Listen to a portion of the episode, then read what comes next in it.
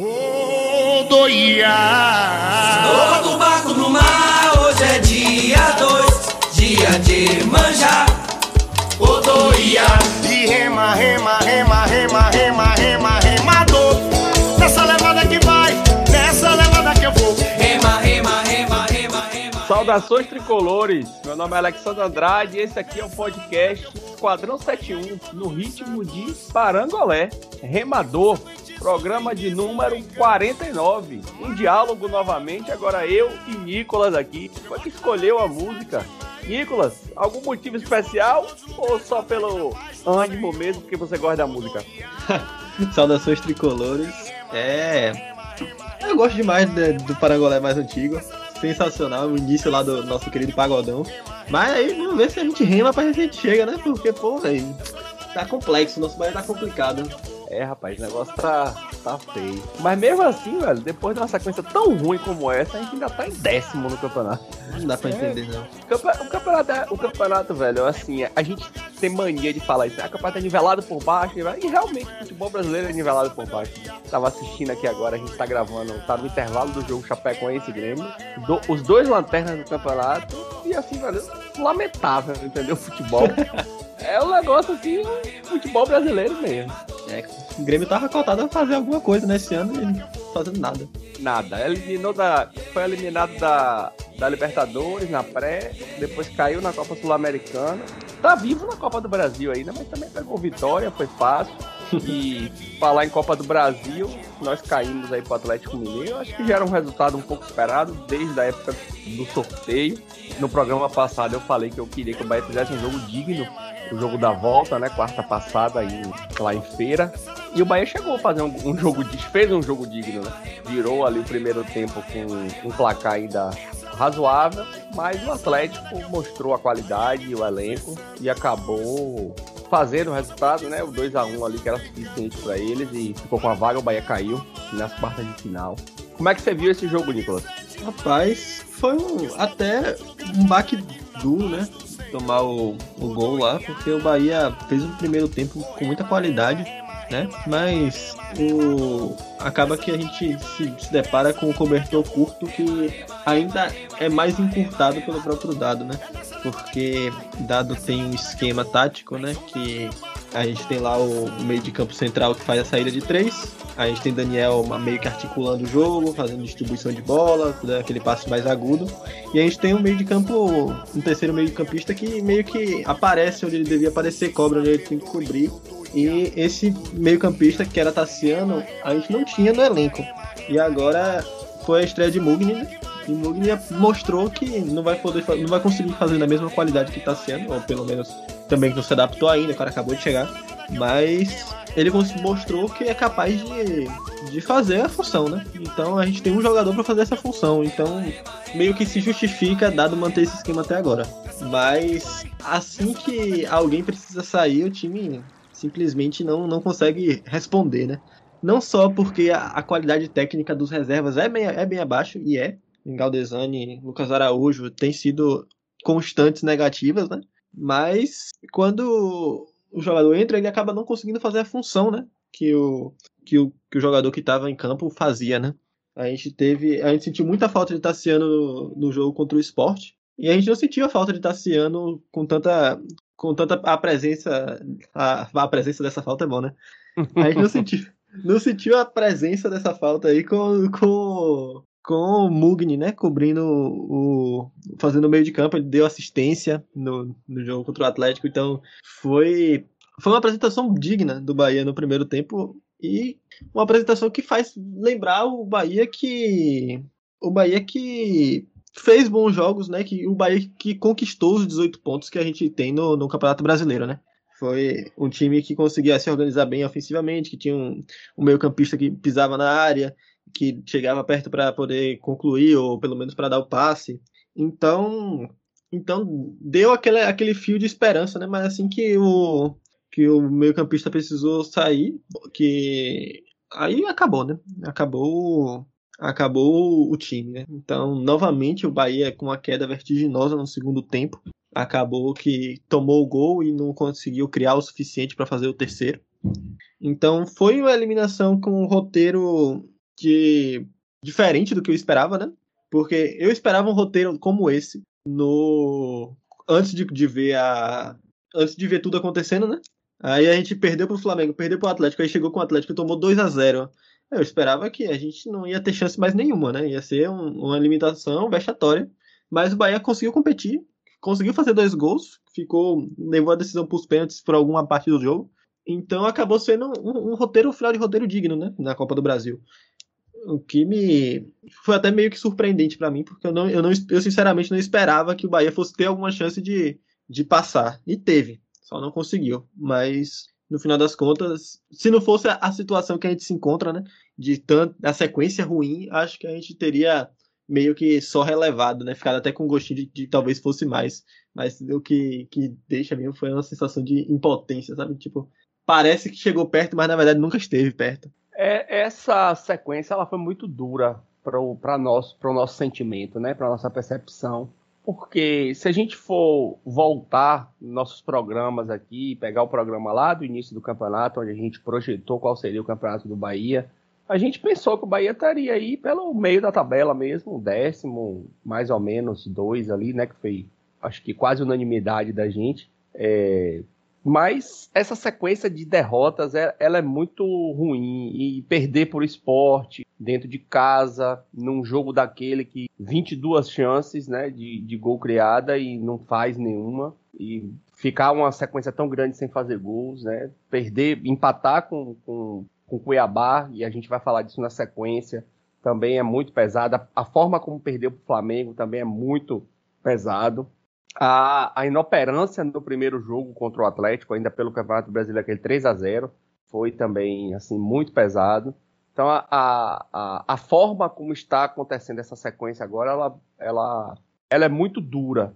Apesar de que o resultado, em si, a posição em si, no campeonato, né, os pontos conquistados até o momento, eles estão mais ou menos ali dentro da previsão. Não estou aqui fazendo nenhum discurso conformista, né, nem de aceitação da mediocridade mas a gente chega a um determinado ponto que precisa aceitar um pouco a realidade, né? Entender que nós temos a nossa limitação e claro que a gente vai querer sempre mais, a gente vai buscar sempre o melhor, mas tem um teto, tem um limite e hoje o limite é claro e evidente de peças e jogadores, é, como você disse, a, a reposição, a, a, a substituição, ela nunca é para poder qualificar, é, raras exceções quando o bom está no banco, como foi o caso de Gilberto no jogo passado contra o Cuiabá.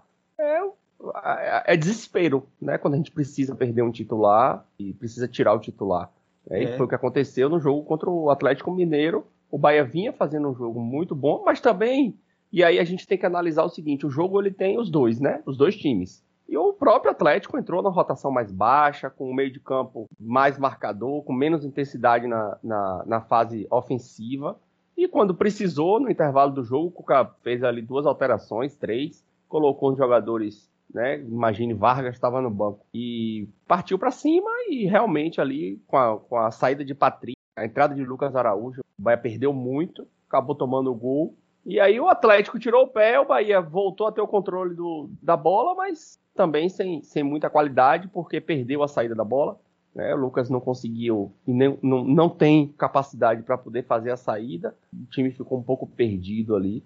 Mogni, para mim, foi, nesse jogo foi uma grata surpresa. Eu realmente estava muito reticente com a, com, a, com a vinda dele, com a contratação dele, e se ele poderia nos é, oferecer algum, alguma qualidade a mais. E realmente ele tem, nos dois jogos, né, mostrou que pode fazer um papel melhor do que os jogadores que estavam aí. Você ia falar alguma coisa, Nicolas? Não, não, eu só, só vou colocar um negócio que a torcida do Bahia, ela tá bem impaciente, tipo, eu não vou falar que ela tá errada, nem que é porque é um movimento constante do Bahia, né?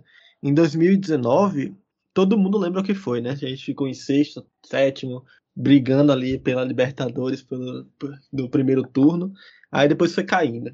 Aí em 2020 a gente não chegou a brigar pela Libertadores, mas teve uma queda vertiginosa no segundo turno. Aí, de novo, a gente vê isso se construindo, né? Tipo, mais uma vez que o Bahia não faz uma sequência de ruim e, tipo, a posição em meio que engana, porque a gente vê que o Bahia do, dos últimos dos primeiros 10 jogos, de fato mereceu estar ali, mas o Bahia dos últimos cinco não dá ideia, não dá, e, não dá a entender que tá ali por merecimento, sabe?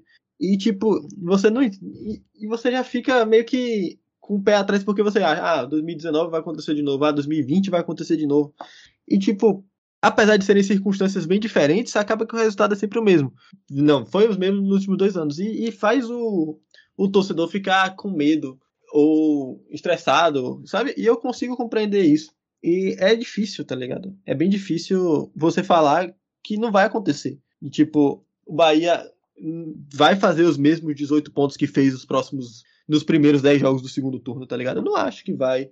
Tipo, o Bahia foi bem em alguns jogos que. E eu, dessa vez não, não, não consegue repetir o desempenho do primeiro do, da primeira parte do campeonato. E o time cansado, o time titular cada vez mais cansado. Então, eu consigo entender que, tipo, a gente fique com esse medo, sabe? Apesar de que, tipo, a sequência foi dura, foi. Foi três partidas com o Atlético Mineiro e uma com o Flamengo. Mas, tipo, quando jogou, pegou com o Sport, Cuiabá fez um ponto só. E acaba que isso começa a ficar preocupante e começa a, a sensação começa a ser de, de filme repetido. E apesar de eu achar que seja que, que o ano que o ano é diferente de 2019 e tipo é bem diferente de 2020, ainda dá essa sensação, sabe? Aí a pressão começa a se acumular e, e as cobranças começam a ficar cada vez maiores e é natural, sabe? Mas é esse o início que dá aquele, dá aquela aquele medo de ser o início da, da espiral de merda, sabe? Aquela espiral que você vai entrando, vai entrando, vai entrando, e que o, e, o que era para ser só uma sequência ruim vai acabando, vai ficando cada vez mais pesado, e, e, e o clima vai piorando, a insatisfação vai ficando pior, e aí isso se traduz em campo também, aí faz medo, eu não vou mentir que faz medo. Apesar de que eu, eu estou confiante de que não vai ser nada parecido com o que foi em 2020, e não sendo nada parecido com o que foi em 2020, a gente ainda tem condição de fazer um ano tranquilo, né? Porque, se você lembrar, a gente passou nove partidas sem ganhar e seis derrotas seguidas no Campeonato Brasileiro ano passado. Foram e, dez, né? Foram dez jogos sem ganhar e seis derrotas seguidas, alguma coisa assim. É. E a gente ainda assim conseguiu não ser rebaixado. Então, só basta a gente não passar por uma situação tão esdrúxula, porque sinceramente, 10 jogos seguidos de 38 é algo surreal, sabe? 25%, é, mais de 25% do campeonato. É. Então, é, é, algo surreal. Então, se algo desse tamanho não acontecer, eu acredito que o Bahia vai fazer um campeonato seguro e vai ficar ali entre nos 10, mais ou menos dois, né? Máximo 13 terceiro e, consequentemente, beliscando a Sul-Americana. Mas o medo tá aí, sabe? E não dá para dizer que é uma coisa inédita, porque aconteceu ano passado. Então é complicado, velho. É complicado.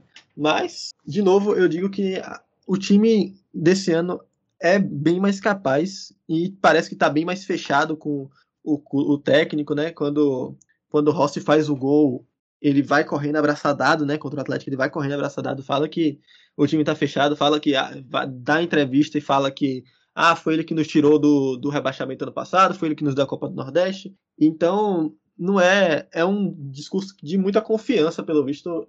Se não, se não for só de Rossi, ou se não for do, do, do elenco inteiro, pelo menos é, é de algumas peças principais ali que estão que tem uma voz dá uma voz ativa aí que tem uma voz ali no dentro do elenco principalmente com relação à torcida então dá aquela dá aquela calma tipo, nós confiamos no técnico mas poxa velho é duro é, rapaz, assim, é, em relação a essa questão aí, de. Vou até abrir um parêntese aqui, porque eu ia seguir aí na análise do jogo do Cuiabá e desse novo esquema tático, mas um parêntese aí para a questão de dado, né? O SC Bahia Números ele faz uma análise a cada. É uma enquete, né? No, no perfil dele, a cada 10 jogos, né? E hoje foi feito com 50 jogos, e é o maior percentual de reprovação do trabalho de dado como ruim e péssimo, 21%, e o menor de aprovação, igualando lá dos 10 primeiros jogos com 9%. É, ainda assim, o regular, né? É, se juntar o regular com, com o bom e ótimo, dá uma aprovação grande. E assim, o trabalho dele realmente não é extraordinário, não, não tem como dizer. Assim, para mim, hoje, no Brasil, um técnico que faz um trabalho extraordinário é o técnico do Fortaleza ele faz um trabalho extraordinário. Ele está tá conseguindo que o Fortaleza desempenhe num nível muito maior do que o elenco aparenta ter condições de fazer.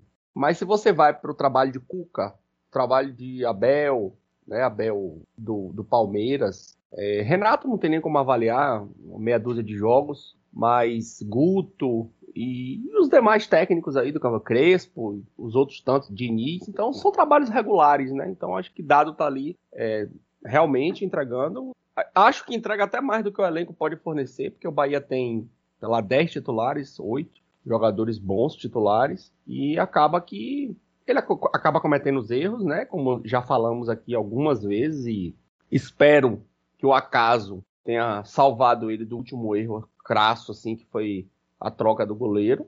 Mas eu ainda vejo margem para o trabalho melhorar.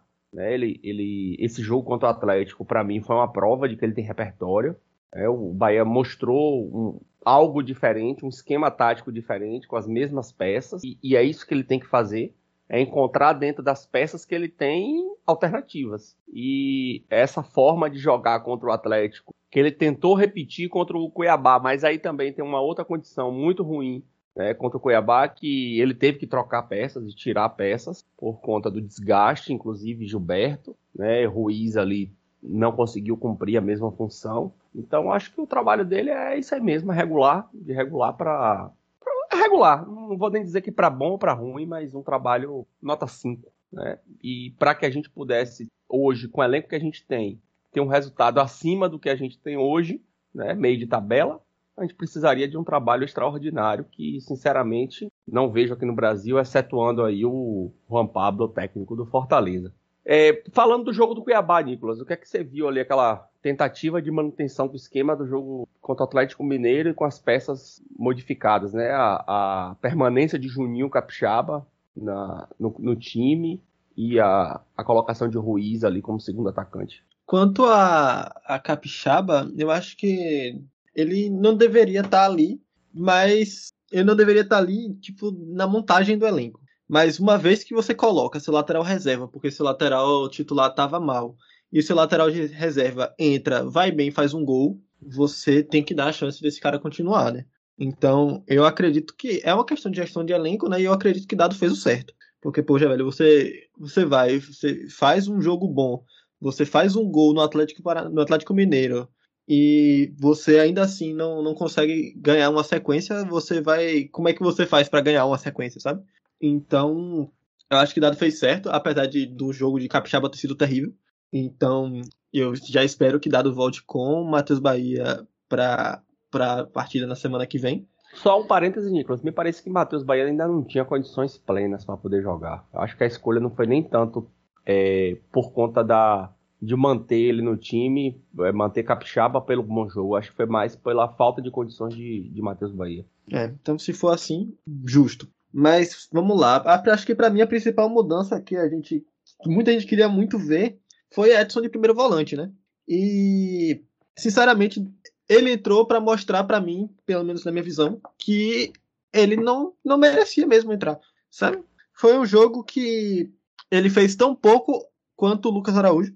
Ele estava perdido no que ele devia fazer. E aí a gente volta para o cobertor do curto, que parece que dado em curto ainda mais. Porque Edson ele já se mostrou um jogador útil. Sabe? Não um jogador para ser titular do Bahia. Edson ser titular do Bahia é um erro. Mas ele já se mostrou um jogador útil. Mas ele entrou em campo é, naquele jogo e ele pareceu que nunca tinha jogado bola na vida. Que ele foi pego num baba e falou assim: vamos jogar. E tipo, eu não vou ficar cornetando aqui, sentando o cacete em um carinha da base que ele tem o quê? 24 anos, 23, 24 anos. Né? Então eu não vou ficar falando, ah, foi, ele foi culpado do, do empate. Não foi. Mas esse esquema de dado acaba que transforma os jogadores em jogadores inúteis, sabe? Ele dificulta demais o jogador meieiro a entrar. Então a gente tem dois jogadores que conseguem fazer a saída de três, né? Que é a base desse esquema, é a saída de três. A gente tem Patrick e a gente tem Daniel. E a gente não pode botar Daniel para fazer essa saída, porque senão Daniel não recebe a bola no meio. E grande parte das jogadas do Bahia nascem com o Daniel recebendo a bola no meio e distribuindo. Então, a gente não pode ter Daniel ali. Então a gente só tem Patrick, porque Lucas Araújo não faz. É, Galdesani é muito lento. Então fica cada vez mais difícil de, de justificar um esquema, esse esquema. E tipo, sem Patrick, o Bahia não conseguiu. Não conseguia distribuir a bola e não conseguia criar, fazer uma transição de jogo muito lenta contra o Cuiabá, sabe? Então, porque Daniel tava. Com o Daniel fazendo a saída de três, ninguém recebia, ninguém distribuía a bola. E sem Daniel ali, fazendo a saída de três, ninguém fazia. Então, a gente viu muito isso do, do, do, no jogo, de o Bahia muito lento quando tinha a posse da bola, né? E o Cuiabá não, não atacava o Bahia para render esses espaços, não fazia aquela marcação, né? Dos meio de campo, meio-campistas e do, do, atacante pressionando ali a saída de bola do Bahia, não fazia. Então acabava que o Bahia ficava sem espaço, tinha que ficar tocando a bola de um lado pro outro de uma forma muito lenta. E isso isso é porque Patrick não estava no jogo, sabe? Então é um esquema que se Patrick não tá, não funciona, se Daniel não tá, não funciona. E Mugni, sinceramente, eu acho que nem foi culpa dele. Eu acho que foi a questão de, de Bahia não conseguir distribuir a bola, não conseguir chegar a bola, não conseguia chegar nem nele. Então acabou que ele ficou totalmente apagado do jogo também. Então o Bahia fez um gol no lançamento, né? Um lançamento de Nino. É, Ruiz, quando domina a bola, faz um pivô excelente, mas acaba parecendo mais que ele estava tentando cavar a falta do que fazer o pivô. E acaba a bola sobrando para Rossi, que dá uma cavadinha excelente para Rodriguinho guardar. Mas o Bahia vai e toma um gol por conta da lentidão defensiva, né? O Bahia tava parecendo que tava jogando em uma rotação abaixo, né? Rapaz, o Bahia tava em câmera lenta. Você olha aquele lance, você vê Nina errando dois botes, Conte acompanhando lento, é, é Edson rodando, porque ele não sabia onde, o que, é que ele tinha que estar fazendo, e Matheus Teixeira pulando devagar, sabe? Ele câmera parece lenta. que Câmera lenta. foi tudo em câmera lenta, sabe? O, Bahia tava, o Bahia tava em 3 quartos de velocidade e o Cuiabá tava na velocidade 1. Aí não, não deu pra entender, velho, como foi que, como é que um gol daquele acontece, sabe? Então, aí o Bahia voltou de pra posição de igualdade, que parecia que pro Cuiabá tava ótimo. E aí ficou aquele jogo burocrático onde ninguém conseguiu criar nada. O Cuiabá até que fez um gol impedido no, nos primeiros segundos do, do segundo tempo, mas Outro gol ali que não deveria acontecer de jeito nenhum. É, é, como é que é o nome dele? Luiz Otávio ficou na. Tentou dar um bote de interceptação completamente imbecil, sabe? Que ele tava meio que fechando uma diagonal, mas sem estar tá fechando. E Capixaba tomando bola nas costas. Então, sabe? É complexo, é complexo. Rapaz, então... esse, esse bote, velho, é assim, é de uma idiotice, assim, sem tamanho. Edgar critica muito. Ah, porque o Bahia não tem pegada, porque é, o, no, o Bahia não, não, morde a bola, porque morder é dar o bote, né? E ontem no jogo Flamengo e Inter, velho, foi notório o, o terceiro gol do Inter, eu acho. Só aconteceu porque Felipe Luiz deu um bote idiota na jogada. Porque é. O jogador do, do, do Inter, não lembro se o Yuri Alberto, acho que o Yuri Alberto vinha com a bola dominada, um jogador do próprio Inter correndo atrás dele, que era Diego, Diego, Diego Ribas, e o Felipe Luiz, entre aspas, na sobra. Felipe Luiz só precisava cercar, porque Diego já estava com, perseguindo o jogador. Aí vai Felipe Luiz dar um bote. Na que deu bote, acho que foi, foi no gol de Tyson. Tyson empurrou a bola da frente, ganhou dele na corrida, que Felipe Luiz é um jogador lento, sobrou de cara com o Diego Alves e fez o gol. Então, assim, é, é de uma idiotice, né? Tamanha dar o bote. Dar é... o bote. Você só dá o bote quando você tem certeza que você vai chegar na bola. Então, senão você cerca, você ocupa o espaço, porque ocupar o espaço é mais importante do que você dar o bote. Porque quando você dá o bote, você dá espaço. Quando você tá dando bote, você não tá cobrindo os seus, seus lados, você não tá, sabe? Então, aí você viu, ele não tava cobrindo nada, é, Luiz Otávio, ele não tava cobrindo nada e ele nunca ia chegar naquela bola. O que, é que ele devia ter feito? Ele deveria estar acompanhando o jogador que ele que recebeu o passe, né? Mas não, ele tava cobrindo uma diagonal que não existia e o cara deu o passe ele tentou dar um bote que ele nunca ia conseguir dar. Aí acabou saindo um gol do Cuiabá. Só que o cara, felizmente, conseguiu ser tão burro quanto o Luiz Otávio e saiu da posição de. saiu da, da linha de impedimento muito cedo, né? Porque o cara tava completamente desmarcado e ele só precisava ter dois neurônios para poder dar o passo na hora certa, né? Mas foi o que faltou. Então, que bom, né, que faltou, porque eu sinceramente não vi o Bahia fazendo o segundo gol naquele jogo, tanto que não aconteceu. E mesmo com a entrada de Gilberto e com a entrada de Rodadiega, que acabou fazendo um jogo muito apagado, mas também não por culpa dele, né? Porque a bola mal chegava no ataque. E isso tudo por culpa de um jogador no ataque, é Patrick. Patrick não tava. E tipo, a gente sempre olha e fala: ah, Patrick tá mal, Patrick não tá repetindo as atuações que ele teve ano passado. E de fato não está repetindo as atuações, mas ainda é um dos principais jogadores, se não. Só não é o principal porque Daniel tá aí, mas é o segundo principal jogador do Bahia no, no meio de campo, sabe? E é um jogador que se não tá, ninguém consegue fazer a saída. E se ninguém consegue fazer a saída, o, o esquema todo desmancha. Então é duro, velho. Mas a gente é refém de Patrick e de Daniel. E era refém de Tassiano, agora tá sendo refém de Mugni. E eu não sei se a gente pode ser refém de Mugni ainda. Porque foi um bom jogo contra o, o Atlético e um jogo cagado contra o Cuiabá. Mas vamos ver, vamos que vamos, né? Porque Tassiano também tinha jogos bem apagados, né? De vez em quando. Mas. Eu, eu acho que Patrick. Patrick, ele tá precisando de descanso. É, Patrick é um, era um jogador sub-20 até sub-23, até acho que sub-20, né? Patrick é bem novinho, até estrear contra o Atlético Mineiro ano passado. E daí em diante entrou no time e não saiu mais. Então ele não estava acostumado com essa sequência tão intensa de jogos, né? Se a gente botar na conta aí, ele vem atuando de forma bem é, recorrente. E, e, e, aí a gente tem uma coisa ao nosso favor, que é a partir de agora só tem jogos finais de semana até outubro. Então, o mês de agosto aí praticamente todo, setembro todo, e aí só em outubro que a gente volta a ter jogos no meio de semana. Então é uma é uma um espaçamento que vai dar condições, né, de treinar, de recuperar fisicamente. É, o Hugo parecia um trator, não de força, mas de peso em campo. Nas bolas que ele teve a oportunidade de pegar, que foram poucas, mas muito pesado. Me lembrou Fernandão ali na, nos primeiros jogos, né, na estreia. É, espero né, que, ele, que ele consiga ganhar velocidade, né? Não estou aqui dizendo que ele está gordo, né? Não é isso, mas é aquele aspecto né, de jogador pesado e lento. Espero que ele consiga, né, perder e ganhar um pouco de agilidade. E esse tempo vai ser, vai ser muito bom para ele. É, e, e, assim, quando o que você falou aí de Edson, é, eu enxergo que a alternativa para essa saída de bola é, seja Ranielli. E ele fez uma ele fez uma estreia boa. Uma estreia não, né? Mas foi assim, um jogo que ele teve mais tempo para jogar, muito boa. Acho que Ranielli entrou meio que dando um recado para Dado que ele tem que ser a primeira opção. Reserva, né? Sem Patrick, a opção tem que ser ele. Então, eu gostaria de ver o meio do Bahia com Patrick e Edson. Mas, dentro do esquema atual, acho um pouco difícil né, que ele faça isso, a não ser que seja num jogo aí que precise de um pouco mais de marcação e ele volte a, a, atuar com três volantes. Mas vamos, vamos ver o que é que Dado consegue de alternativa. É, tem uma sequência de jogos aí razoável, não é uma sequência boa. É uma sequência que não é uma sequência fácil, mas é uma sequência dentro do nosso campeonato, né? Uma sequência assim, do, dentro dos times que a gente tem condições de, de brigar. E talvez, é, talvez não, com certeza o time mais difícil que a gente vai pegar é o Fortaleza. O Fortaleza hoje vem desempenhando um papel muito bom. É, ganhou do Palmeiras fora de casa, de virada, com um jogador a menos. Né, e realmente o Fortaleza hoje briga pelo título.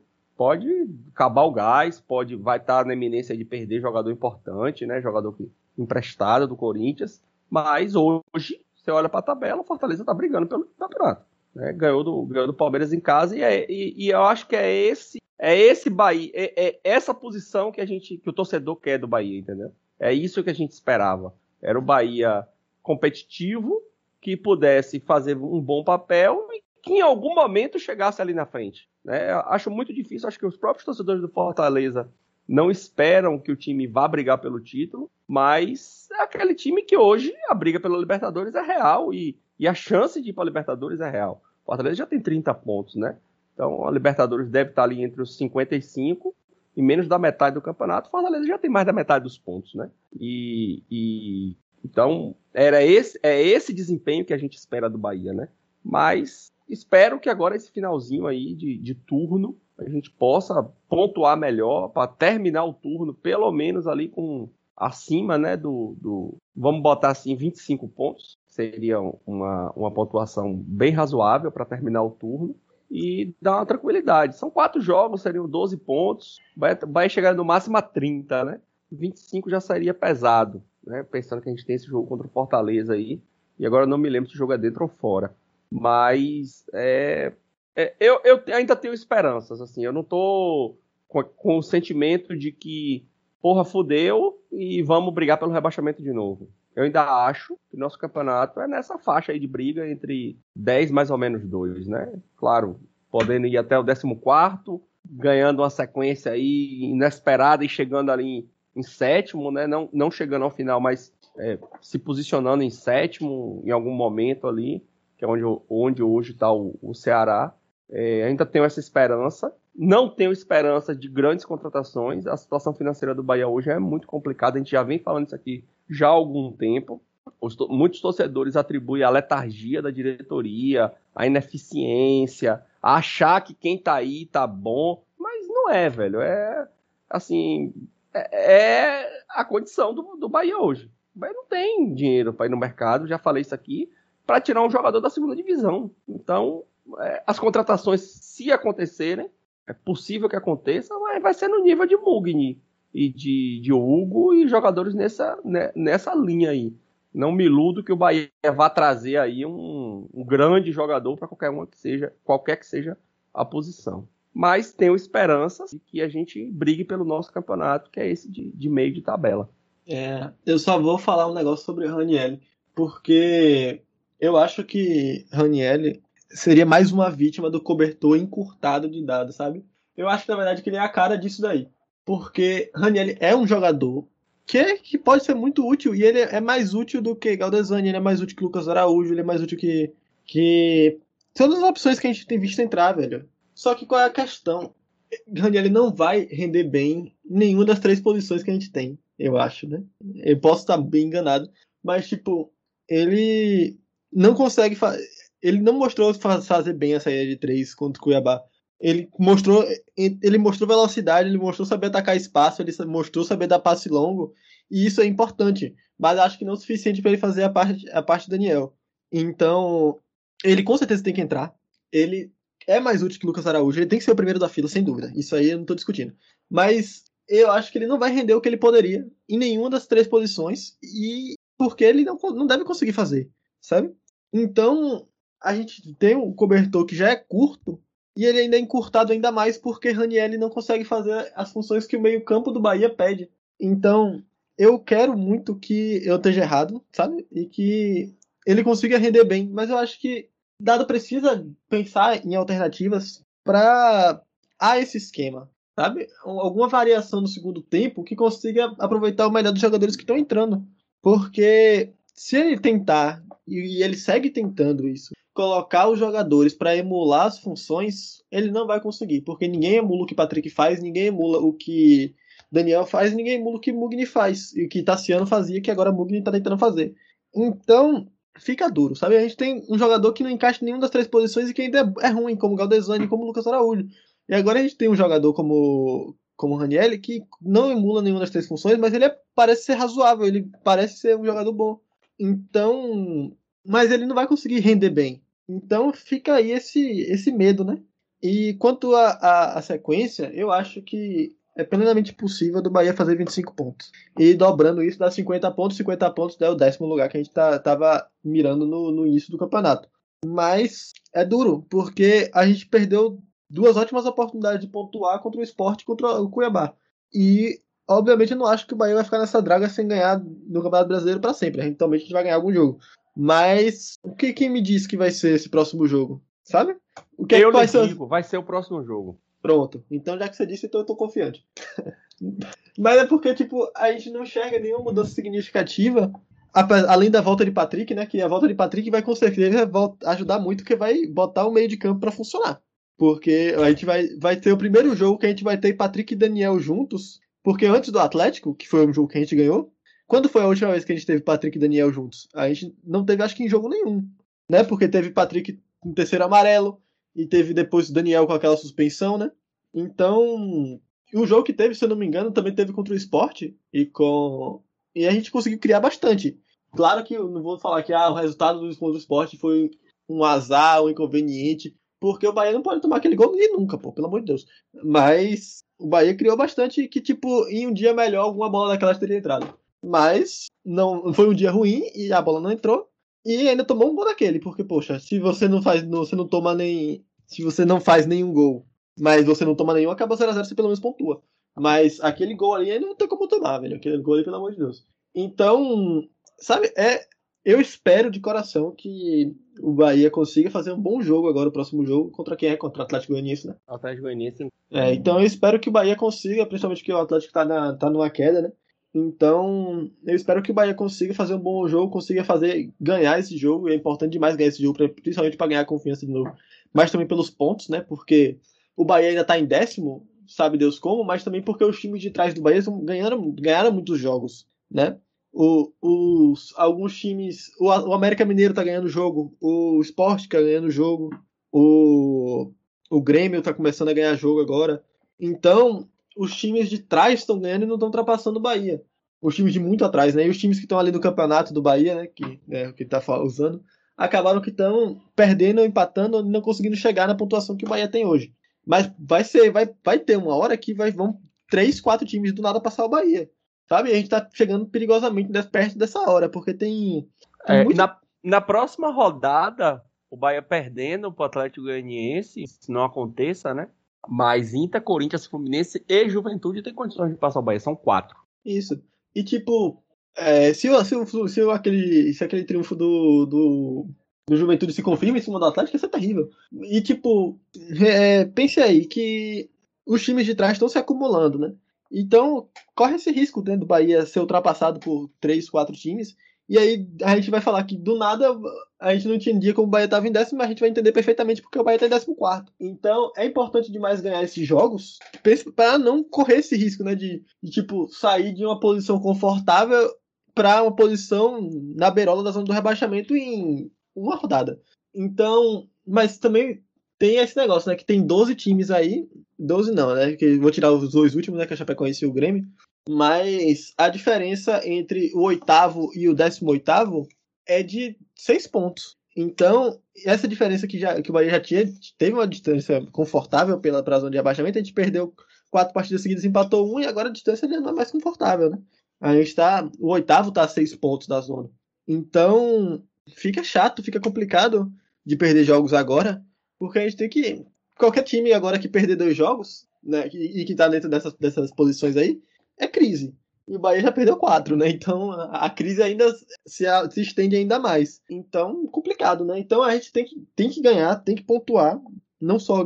Se não for pra, pra ganhar pelo menos empate para poder segurar o Atlético, né? Pra não, não ser ultrapassado por mais algum time. Então. Mas o Atlético já tá na frente do Bahia, Vinícolas. Se a Ah, é gente ganhar, verdade. a gente passa eles. Eles estão É verdade, eles estão com com o 20 mesmo pontos. ponto. Hã? Eles estão com 20 pontos em. É isso. Então é a gente que tem que ultrapassar eles, né? Porque A gente tem que ultrapassar, a gente tem que ganhar deles para ultrapassar. Tem que ganhar, tem que ganhar. Ganhar é Essa importante. rodada, essa rodada é assim, uma rodada bem importante pra gente pro Bahia ganhar, porque é, o Fortaleza vai pegar o Santos dentro de casa. Então o Santos está imediatamente à frente da gente com 20 pontos em oitavo. E o Atlético Goianiense também 20 pontos em oitavo. O Bahia ganhando do Atlético vai faz 21. Então a, a chance de passar Atlético e Santos é grande. E quem tá atrás da gente é o Inter, Corinthians e Fluminense, logo na sequência. E o Fluminense pega o Inter. E o Corinthians pega o Ceará, que é também que está um pouco mais à frente. Então, assim, é, é um jogo de confrontos entre o sétimo e o décimo terceiro, entendeu? É, é, é, e só o Santos que está aí nessa, nesse, nesse, nesse bolo que vai pegar o, o Fortaleza que está lá em cima. Então, é, um, é uma rodada boa para, se a gente ganhando, ultrapassar adversários que estão na. Já, o Atlético já é um, um deles, né? Que ultrapassa, mas ainda tem o Santos que pode ser que, que possivelmente. E aí você aproveita, né, encosta no Ceará que está mais à frente. Então é, é, uma rodada muito. Esse, esse jogo do Atlético Goianiense é importante ganhar. Muito importante. E cria uma gordura, né? Porque, tipo, não tem como todos ganharem. Então, se a gente, se a gente ganhar esse jogo e o Fluminense não ganhar do Inter, a gente já abre é, três pontinhos aí do Fluminense que ajuda, né? Mesma coisa pro Internacional. Então, a gente vai meio que se distanciando, ganhando espaço para poder perder, né? Entre aspas. Porque o Bahia não vai ganhar todos os jogos. Então, a gente. É, o jogo da sequência já é um jogo, assim, pela posição na tabela, né? É um jogo para ser relativamente fácil. É o Grêmio em casa, né? É, historicamente, o Bahia faz jogos bons contra o Grêmio aqui no Rio Grande do Sul. Eu tenho boas recordações de ter ido para jogos no estádio e ver o Bahia ganhar, ou, ou, ou, empatar e até perder, mas perder roubado. Né? Como aquele. Teve aquele empate do 2 a 2 que perdeu, foi um roubo desgraçado. Então, esse finalzinho agora é Atlético, Grêmio, é, Fluminense, que aí já é fora, e depois e faz dois jogos fora, né? Depois Fortaleza em casa. É importante ganhar esses quatro jogos aí. É, é importante sim. Mas sete pontos aí nesses quatro jogos tá, estaria excelente. Excelente. É, então, vai para fazer os 25, né? Que é a pra fazer os 25 de, que a gente tá querendo. Fazer 25 e dobrar. Beleza. É, essa semana aí tem a notícia boa, as camisas chegaram, né? As camisas finalmente chegaram, modelo 1 e 2. É, a minha nota fiscal já foi tirada, então, então já, é, desde a semana passada, acho que na quinta-feira da semana passada foi emitida a nota fiscal, então eles já devem estar aí na, nos preparativos para começar a enviar, começa a enviar essa semana. Então vamos, vamos ganhar, vamos receber camisa em casa, né? A ansiedade está grande aí para isso. E o time deve começar a jogar também com a, com a camisa de jogo, né? Porque está jogando com a camisa popular ainda. E deixar aqui um recado para o pessoal aí. Nosso público-alvo, né? O público que ouve nosso programa, é o pessoal já de uma faixa etária um pouco mais, mais alta, acima dos 30, mas começou a vacinar aí o pessoal abaixo dos 30. Você está na eminência de receber a vacina, Nicolas. Eu vacinei aqui semana passada, mas a adesão está super baixa. Então, deixar o um recado aí para os nossos ouvintes: faça um esforço aí, vá lá vacinar. Não é brincadeira, né? Não, não é uma coisa séria. E tá surpreendente para mim, assim, foi muito surpreendente. Eu, é... sinceramente, não achei tão surpreendente, não, velho. Mas não porque. Porque também a prefeitura ela avisou num domingo de noite que ia vacinar segunda de manhã, sabe? Então, muita gente não não conseguiu a licença do trabalho a tempo, né? Muita gente não. Acho isso um absurdo, sabia? Um empregador de qualquer tipo de coisa para o cara tomar vacina, velho. Isso devia ser assim. Eu, eu empregador, fechava a empresa, velho. Fecha a empresa aí, pessoal lá vai vacinar, bora lá todo mundo. Vou, aluga um carro e levo todo mundo para vacinar, entendeu? É um absurdo. Tanto vários, que depois. Vários relatos aí de que estão tendo dificuldade, né, para ter liberação do emprego. Tanto que depois de, de eles falarem, mandar, falarem aquele, aquela mensagem lá no Twitter que falaram que ah, agora a gente vai liberar para todo mundo acima de 26 sem discriminação de idade, né? Mas quando eles, falam, eles fizeram isso, eles também tiraram os horários, né? Porque, tipo, tinha gente que só podia vacinar de manhã, tinha gente que só podia vacinar de tarde, tinha gente que só podia vacinar de noite. Aí qualquer pessoa podia vacinar a qualquer hora. Então, isso aí deu, um, deu uma subida boa no, no número. Estava previsto de vacinar 50 mil pessoas, eles vacinaram por volta de 30. Ainda não é o ideal, lógico, mas tanto que eles abriram de novo 26 pro ano pro, pro dia seguinte, e aí agora eu acho que vai deve completar esse grupo aí, né, 26 e 27 anos. Mas eu também acho que a prefeitura também não, não tá ajudando, né? É aquele negócio de fica parecendo que quem não foi vacinar não foi porque não quis, né? Mas tem muitas particularidades de, de vacina, porque tem, tem postos que demoram duas horas se você vacinar, e tem postos que você vacina em 10 minutos. Então, tem. Não é só quem não vacina quem não quer, né? Mas. Passe que... pano, não passe pano pra quem não foi vacinar, não, porque tem muita gente que não foi porque não quis. Não, aí quem não foi porque não quis tem mais é que se fuder mesmo. Tem, tem que. Esse, essa pessoa aí, ela tem, tem que se lascar. Mas, tipo, tem gente que de fato tenta vacinar e não consegue, né? E aí a comunicação da prefeitura, o jeito que a prefeitura tem tratado isso, eu acho que. A, a prefeitura não, né? Todas as prefeituras ao, ao redor do Brasil aí têm deixado a desejar nesse, nesse ritmo aí, na, na clareza e no. E principalmente também no tempo de. No tempo de aviso, né? Você não tem um cronograma assim. Mas, a, é que avisa é de um prefe... dia... Mas a culpa não é da prefeitura, não, Nicolas. Porque eu vou dar um exemplo aqui que eu acompanho de perto, que é onde eu moro, a cidade pequena, né? Até mais fácil de viabilizar, mas você está você tá refém de receber a vacina. Então você não sabe. Você só sabe quando você recebe. Por exemplo, o que é que tem acontecido aqui? Aqui tem vacinado uma vez por semana é, pessoas com novas idades, né? Primeira dose. Porque a vacina chega uma vez por semana e não se sabe quando é que vai chegar. Então, hoje a prefeitura recebeu a notícia que ia receber vacina amanhã de tarde avisou que vai fazer drive-thru. O que, é que a prefeitura aqui tem feito? Recebe a vacina de tarde, porque essa vacina saiu de São Paulo hoje para Porto Alegre, aí hoje vai para Porto Alegre para distribuir para o interior. Essa vacina vai chegar aqui amanhã de tarde. Aí a prefeitura abre o drive-thru das 17 às 20, a, tem estendido às vezes até às 21, e aí aplica quem vai. E, e acaba a vacina. E aí só na, na próxima remessa. E vai ficar esperando o governo federal enviar, entendeu? Então é tudo muito em cima, né? Não tem como ela fazer uma programação de que vai vacinar daqui a não sei quanto tempo, entendeu? Porque não tem. O governo federal não tem a programação. Então é muito em cima da hora mesmo. É, precisa também a gente ter um pouco mais de, de parcimônia mesmo. É, pensar que não, a gente não está perdendo 3, 4, 5 horas, né? A gente está ganhando ali ó, uma oportunidade de amenizar os efeitos né, da doença caso venha pegar esse vírus miserável aí. Sem dúvida. E, e eu, eu dei uma olhada no boletim hoje aqui da cidade, é o menor nível aí desde o início. Salvador hoje não morreu nenhuma vez, nenhuma pessoa ontem. Aqui não teve nenhum caso confirmado. É, já tem três dias que não confirma nenhum caso.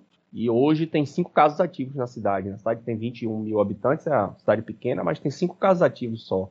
Né? Foram feitos 40 testes hoje, todos 40 negativos. Então, assim, é, é bem, bem legal isso, ver né, os, os números diminuindo, apesar de que a gente ainda tem muita morte ainda. Ainda morre mais de mil pessoas por É duro. Então é isso.